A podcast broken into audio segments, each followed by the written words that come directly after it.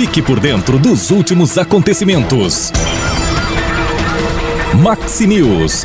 Atualizando você com a notícia. Cotações do mercado financeiro. O INSS declarou no final do ano, início desse ano, que voltará a realizar a prova de vida dos beneficiários desde 2020. Por causa da pandemia do Covid, o órgão previdenciário havia suspendido temporariamente a medida anual. Caso não entendam a revisão, né, não, caso não seja atendida a revisão, o aposentado ou pensionista pode ter o seu benefício cancelado. A prova de vida nada mais é do que a comprovação anual de que os segurados da autarquia estão vivos e, portanto, aptos a continuar recebendo os depósitos mensais.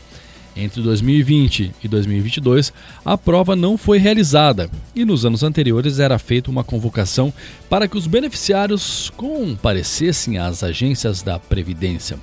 Este ano, a comprovação será feita de forma diferente, que promete mais agilidade ao processo e praticidade ao segurado. Ao invés do agendamento da prova de vida presencial, o INSS fará a atualização dos cadastros de forma totalmente digital. Usando um sistema de cruzamento de dados de diversos órgãos públicos, a autarquia vai verificar e identificar os beneficiários que tiveram atividade recente registrada.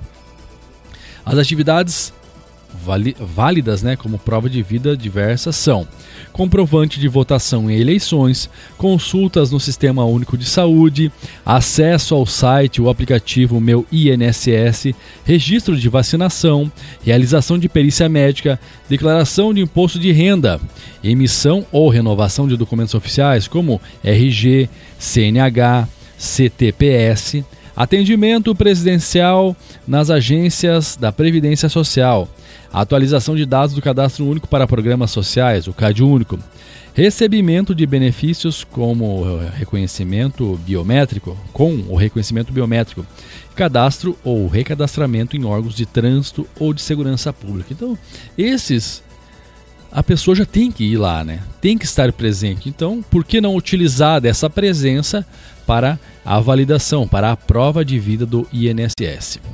E o preço médio do litro da gasolina vendido aos postos do país subiu na primeira semana do ano e voltou a passar a barreira dos R$ reais recentemente. Segundo dados divulgados na sexta-feira pela Agência Nacional de Petróleo, Gás Natural e Biocombustíveis, o preço médio do litro da gasolina subiu de R$ 4,96 para R$ 5,12 na semana de 1 a 7 de janeiro, alta de 3,23%. O litro mais caro encontrado pela ANP foi de R$ 7,79. O litro do etanol hidratado subiu de R$ 3,87 para R$ 4,01 na última semana, alta de 3,62%. É, o mais alto encontrado na semana foi R$ 6,37. Já o preço médio do litro do diesel né, passou de R$ 6,25 para R$ 6,41 o litro, uma alta de 2,56%. O litro mais caro do diesel foi de R$ 7,95. Nesse momento, o dólar comercial está cotado a R$ 5,26, o euro R$ 5,57.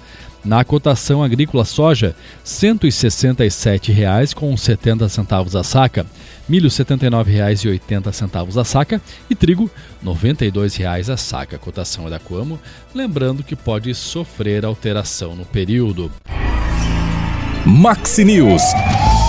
Você ligado com as últimas informações.